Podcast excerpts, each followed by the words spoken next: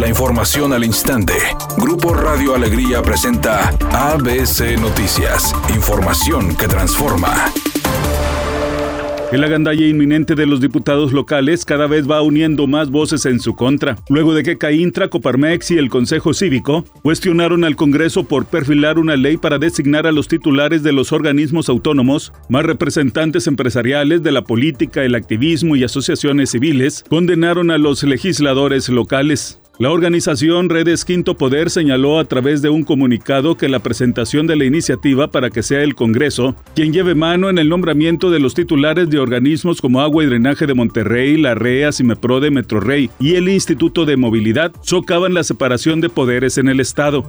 La Secretaría de Educación Pública recomendó a los maestros de educación básica que no reprueben a ningún alumno que haya cursado el ciclo escolar 2020-2021. Considera que deben poner en las boletas una calificación mínima de 6 a quienes por la pandemia de COVID-19 tuvieron contacto permanente o incluso interminente con sus profesores y para que se pongan al corriente. En las materias que tienen ciertas deficiencias se implementarán jornadas de rezago escolar, asesoría pedagógica y apoyo psicoemocional.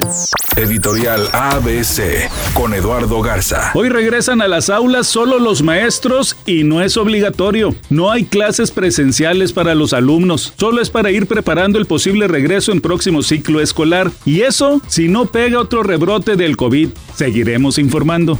La última y cuarta entrega de la franquicia de la película Hotel Transilvania debutará ahora en octubre. Una vez más se volvió a posponer. El estreno del filme estaba previsto para el próximo 23 de julio. Sin embargo, la producción de Sony pospuso su estreno para el próximo 1 de octubre para así coincidir con la temporada Halloweenesca.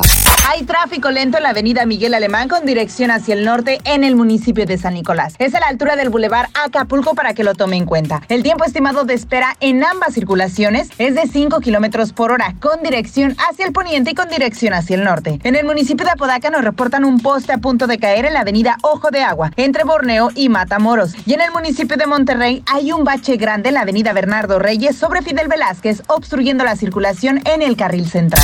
Temperatura en Monterrey 35 grados centígrados. ABC Noticias, información que transforma.